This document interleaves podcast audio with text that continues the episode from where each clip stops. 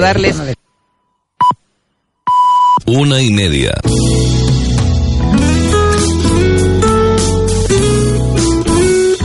Radio Las Palmas FM. Radio Las Palmas FM.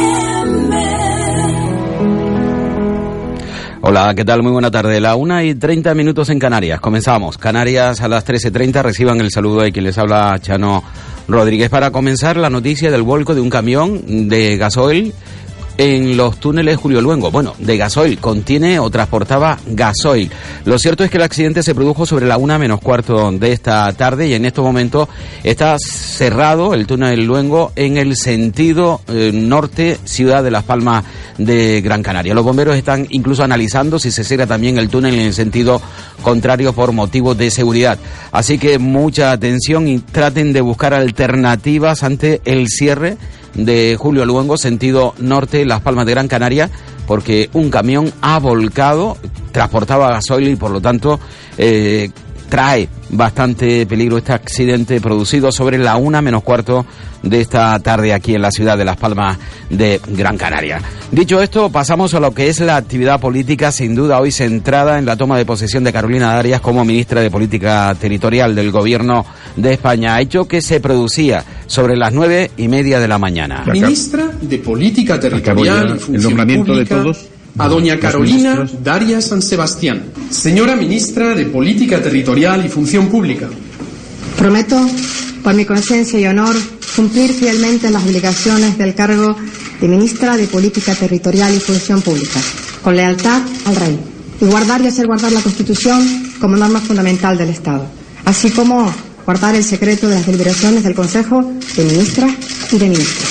La Gran Canaria, Carolina Darias, ya es ministra de Política Territorial y Función Pública del Ejecutivo de Pedro Sánchez. La ex consejera de Economía del Gobierno de Canarias prometió su cargo, como bien dije, esta mañana y ha recibido la cartera de su antecesor en el cargo, Luis Plana, quien sustituye al actual presidente del Congreso o sustituyó al actual presidente del Congreso, Merisset Batet, eh, debido a que ésta asumió la responsabilidad como presidenta del Parlamento eh, del Congreso de España. Carolina Darias San Sebastián nació en Las Palmas de Gran Canaria el 25 de noviembre de 1965.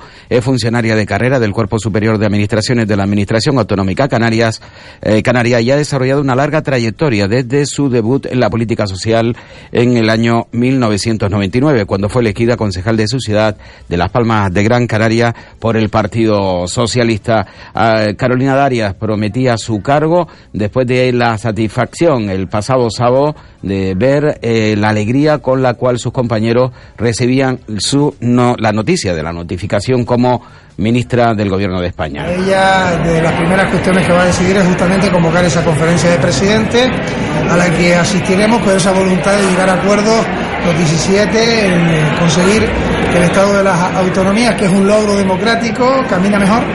Y para eso repito que confío plenamente en la capacidad de la ministra, que sabe escuchar, eh, sabe tomar decisiones con calma, evaluarlas y repito, tienen que estar también tranquilos el resto de los presidentes autonómicos porque va a tener una interlocutora, sea quien sea quien gobierne y pertenezca a la fuerza política eh, que sea la que lo represente porque va a tener una persona que trabajará en justicia.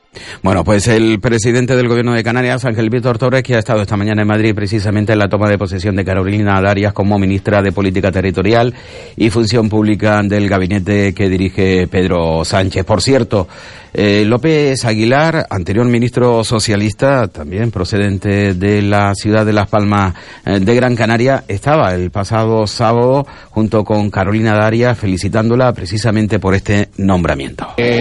Se trata de política territorial y creo que Canarias es un magnífico ejemplo de que un gobierno de coalición puede funcionar, dejar excelente sabor de boca, hacerlo con sensibilidad, con liderazgo socialista y sobre todo huyendo de la crispación, poniendo por tanto sentido común y mesura, allí donde en estos momentos en España está eh, en auge la desmesura y el radicalismo y los extremos, cosa que no está sucediendo en Canarias. Por tanto, me parece una magnífica elección y una magnífica noticia para los socialistas canarios que celebro personalmente.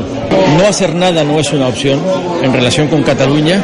Hace mucho tiempo que estamos ante la amenaza de un punto de no retorno. Se trata de conseguir un punto de inflexión y hacer, por tanto, de nuevo, atractiva la idea de una España plural en la que las identidades sean compatibles y que por supuesto esa solución tenga lugar de acuerdo con la Constitución y la legalidad democrática. Ese desafío requiere una persona experimentada y eh, Carolina Darias reúne experiencia. Ha tenido distintos desempeños en los últimos años, cuando estábamos en el gobierno, los socialistas, bajo la presidencia de José Luis de Zapatero, fue delegada del gobierno en Canarias, siendo yo ministro, y ha sido presidenta del Parlamento de Canarias.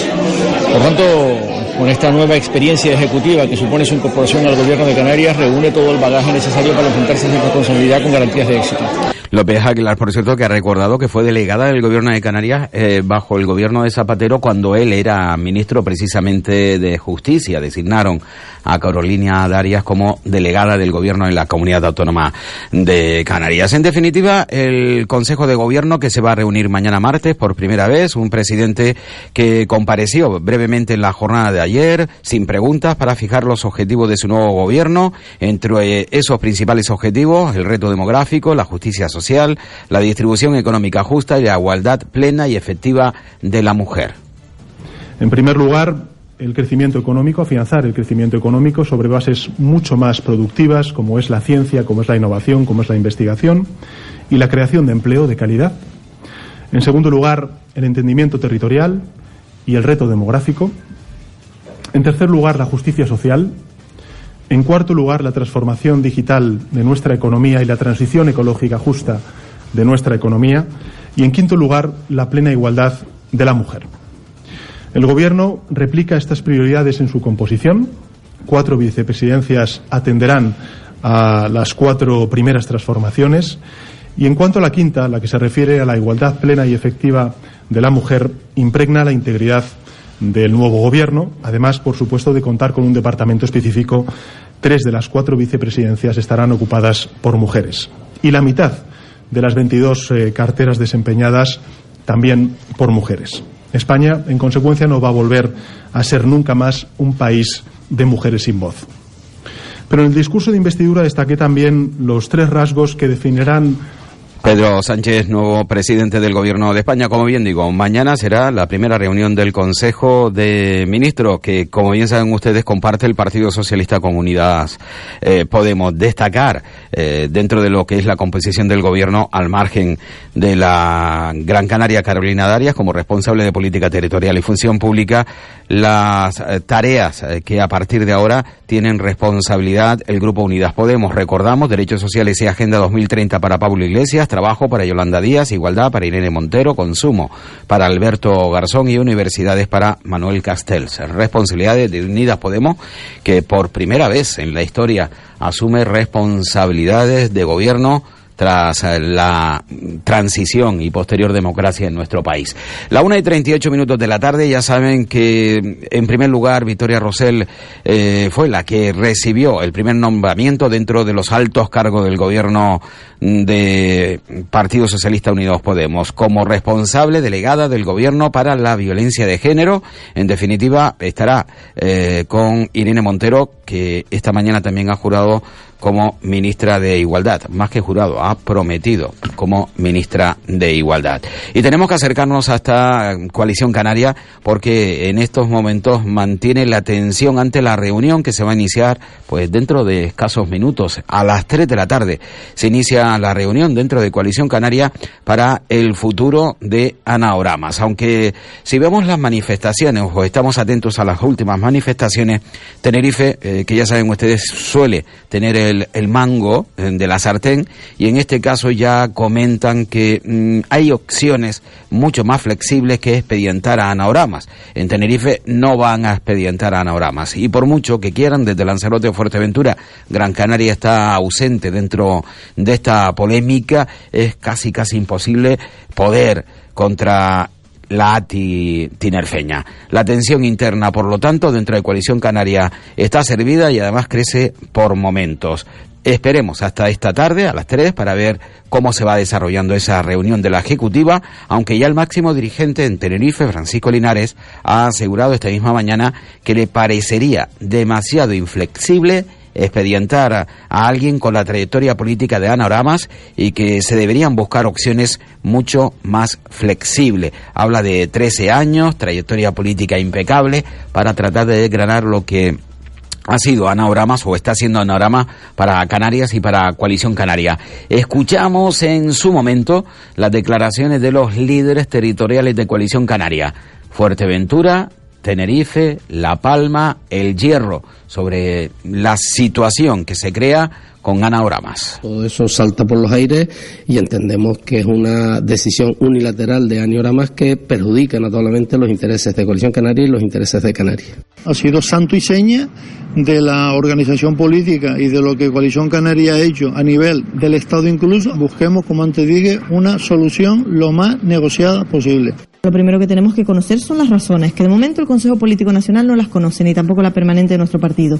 Y a partir de ahí, tomar las medidas que haya que tomar en función de lo que establecen nuestros estatutos. Lo que está claro que fue una indisciplina al órgano del partido y que eso es lo que tenemos que tratar y tenemos que argumentar. Estas son las declaraciones de los secretarios insulares de Coalición Canaria en torno a la situación de Panorama. Me, me comunican en este instante que ya los dos carriles del túnel de Junio Luengo en ambos sentidos, dirección norte Las Palmas, Las Palmas Norte, están operativos. ¿eh? Están ya operativos, lo digo para tranquilidad, cierto. Hay bastantes retenciones en estos momentos, cuestión obvia, pero que ya los túneles están completamente abiertos y por lo tanto me imagino que el tráfico irá progresando adecuadamente partir de estos instantes. Y esperamos, ¿eh? ¿eh? tal y como les comentaba anteriormente, cuál será la postura de Coalición Canaria en torno a Anorama. Posiblemente esto se vaya a prolongar un poco más en el tiempo y al final eh, quede en nada. Y máxime si atendemos que, por ejemplo, eh, Carlos Alonso es presidente del Cabildo, hombre fuerte también de ATI y de Coalición Canaria, manifestaba que en la investidura de Mariano Rajoy, el Partido Socialista indicó a sus diputados que apoyasen a Mariano Rajoy, no lo hicieron y fueron sancionados con 600 euros de multa.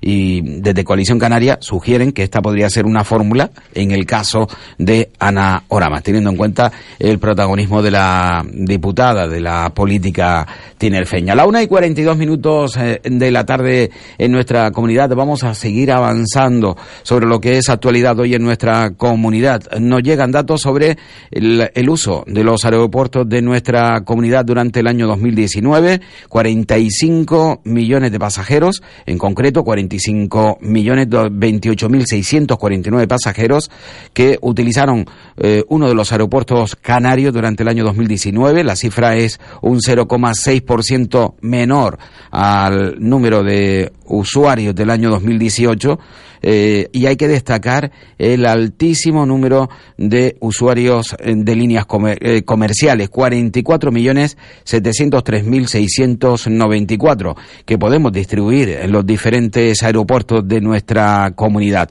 El aeropuerto de Gran Canaria, con 13 millones 261 mil 405 usuarios, ha sido el de mayor tráfico, seguido por el de Tenerife Sur, con 11 millones 168 mil 506. La gran diferencia es que mientras el aeropuerto de Gran Canaria descendió en un 2,3%, el aeropuerto de Tenerife Sur tuvo un ascenso del 1,1%. Le sigue Lanzarote con 7.292.000, Tenerife Norte con 5.840.000, ha sido el aeropuerto con a mayor aumento junto con el del hierro y hay que entenderlo porque el aumento de pasajeros en nuestra comunidad viene precisamente por eh, los propios canarios que aprovechando el 75% pues han viajado muchísimo más y esto ha nivelado la pérdida de visitantes de turistas extranjeros. Les indicaba que sube el aeropuerto de Lanzarote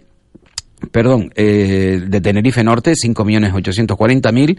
También asciende el aeropuerto de La Palma, 1.483.000. El del Hierro asciende hasta 268.900, un 8,8%. Y desciende el aeropuerto de Fuerteventura, que alcanzó 5.635.330 pasajeros durante el pasado año 2019. Y atención porque entramos en el año 2020 y llega una nueva configuración de lo que es el sistema de jubilación en nuestro país. Con la llegada del 2020 aumenta hasta los 65 años y 10 meses para poder retirarse con el 100% de la pensión.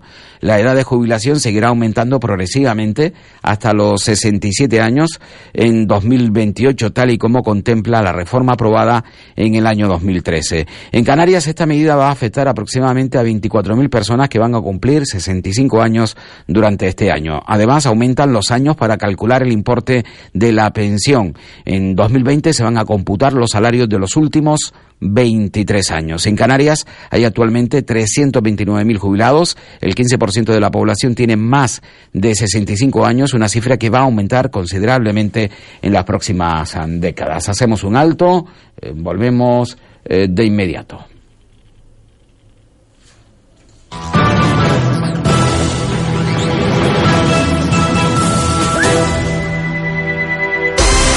Fútbol en Radio Las Palmas. Martes 14 de enero a partir de las 8 de la noche.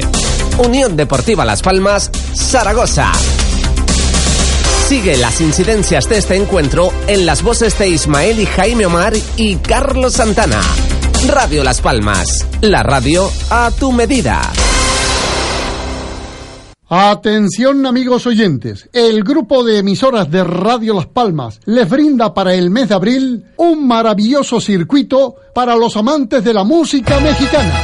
Del 17 al 29 de abril, México a través de la música y sus grandes intérpretes, Jorge Negrete, Pedro Infante, José Alfredo Jiménez, Javier Solís, Vicente Fernández y visitaremos las ciudades de Querétaro, Guadalajara, Tequila, Tlaquepaque, Guanajuato, Dolores Hidalgo, San Miguel de Allende, México de F y lugares tan emblemáticos como el Cerro del Cubilete, los canales de Xochimilco, la Plaza Garibaldi, las pirámides de Teotihuacán, el Santuario de Guadalupe y mucho más. Desayunos, almuerzos, cenas, hoteles de 4 y 5 estrellas. Retire su programa en Viaje Guamá, en la calle Tenerife número 20, junto al Paseo Las Canteras. Teléfono 928 46 12 21 o 928 46 10 91. Recuerden, del 17 al 29 de abril nos vamos a México a través de su música.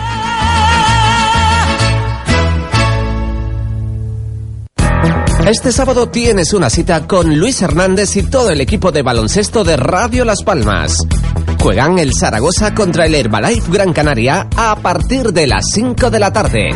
Síguelo aquí en Radio Las Palmas, la radio a tu medida.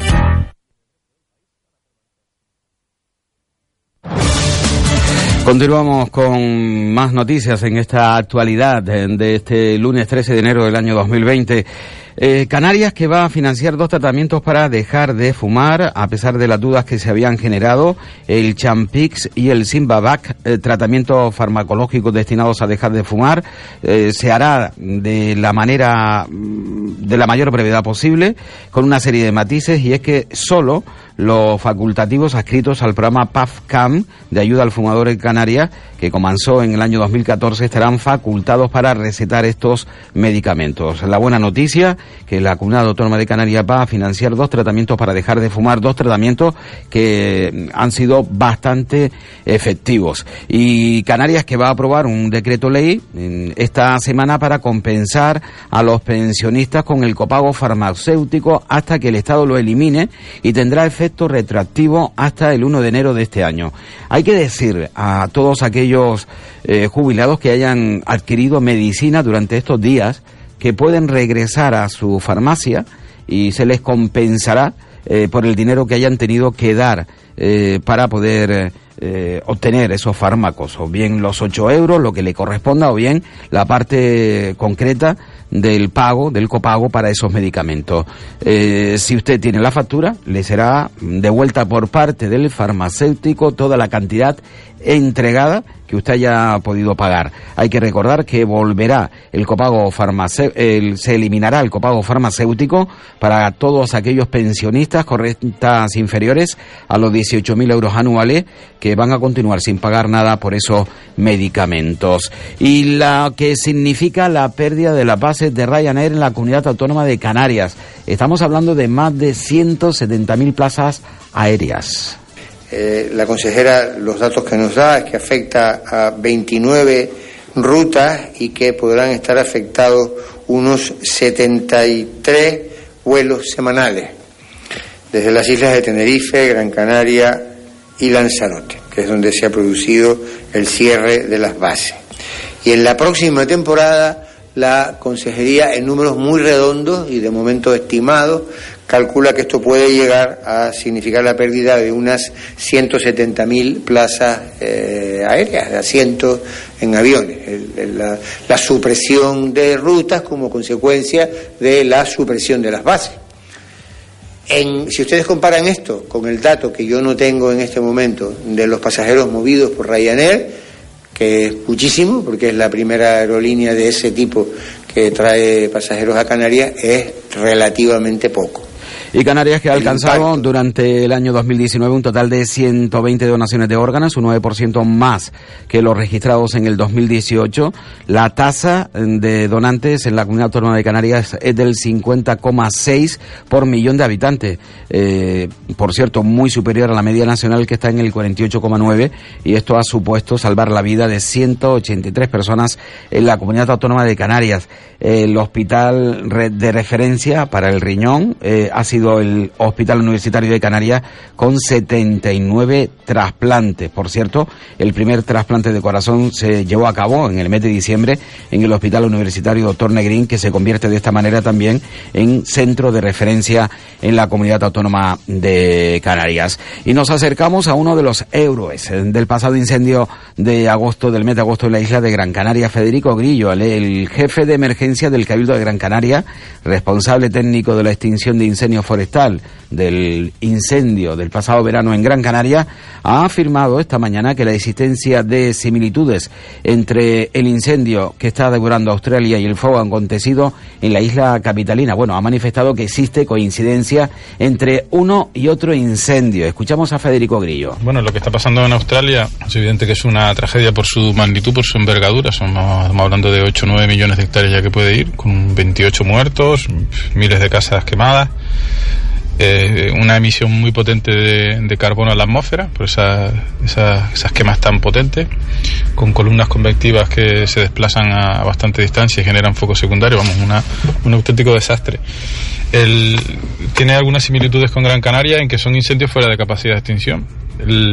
Ambos vienen de sequías prolongadas, en el caso de Australia pues, están batiendo récords de, sequía, temperaturas muy altas, ellos han batido récords de los datos que tienen históricos, han sobrepasado estos días los máximos, por encima de 50 grados. Si hacemos comparativa el número de personal que pueden tener ellos comparado con el que movimos nosotros aquí, pues el nuestro es mucho más alto, si lo tenemos en cuenta con el volumen de, de superficie, 10.000 hectáreas y cerca de un millar de personas trabajando, pues allí tendrán, tienen mucha gente, pero también son millones.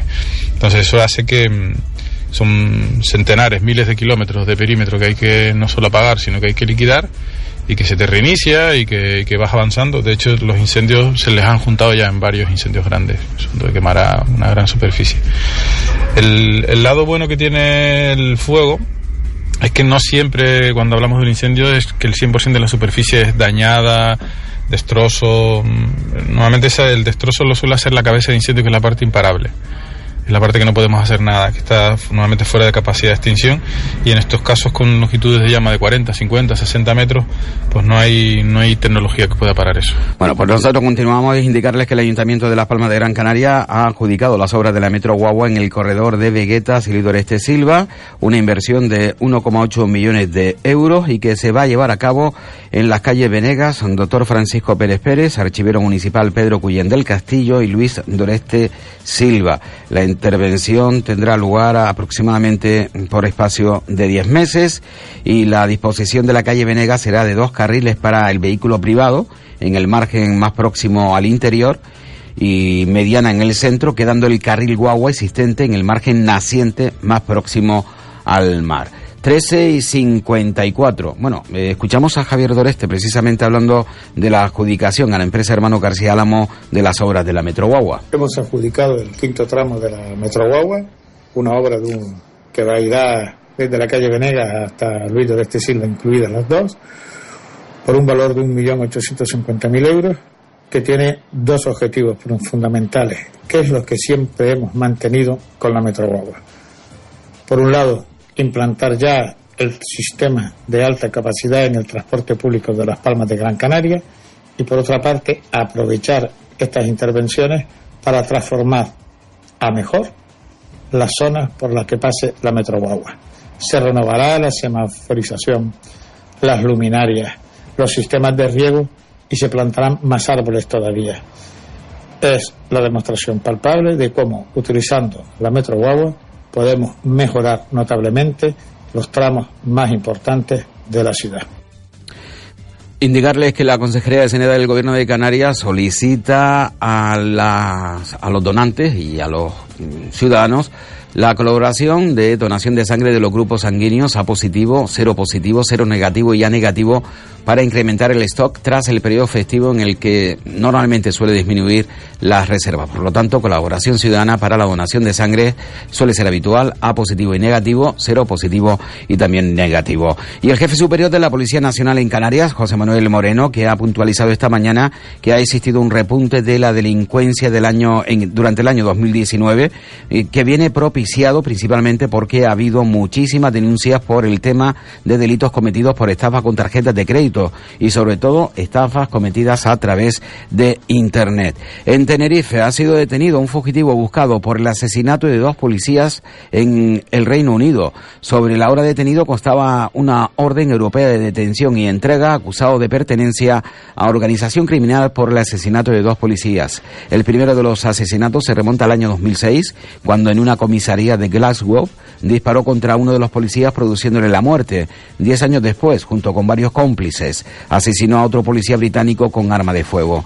Tras una complicada y larga investigación, se ha localizado al fugitivo en el sur de Tenerife, donde residía y llevaba una vida completamente normalizada. Fue identificado cuando se dirigía a realizar la compra a un supermercado y detenido al abandonar las instalaciones. Y un hombre que ha sido detenido en la ciudad de Las Palmas de Gran Canaria, acusado de sustraer una motocicleta y poner en grave peligro a varios peatones en el barrio de Arenales. El hombre de 28 años se dio a la fuga en un control policial rutinario establecido en la calle Molino de Viento. Tras conducir por las aceras para evadir a los vehículos policiales, chocó contra un coche y cayó al suelo, momento en el que fue interceptado por los agentes acusados de los delitos contra la seguridad de tráfico y robo de vehículo.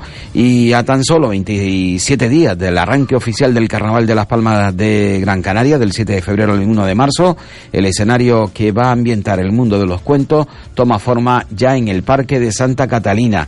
Diseñado por Sergio Macías, la escenografía del carnaval, érase una vez, reúne referencias a una docena de cuentos populares, personajes históricos de la fiesta, un bosque de árboles y un castillo y una catedral que crearán un gran mural arquitectónico de ventanas y, y huecos de luces. Todo ello se va a ubicar en torno a un gran espejo mágico de 14 metros de altura que va a ocupar el, el centro del escenario. Y acabamos con Operación Triunfo.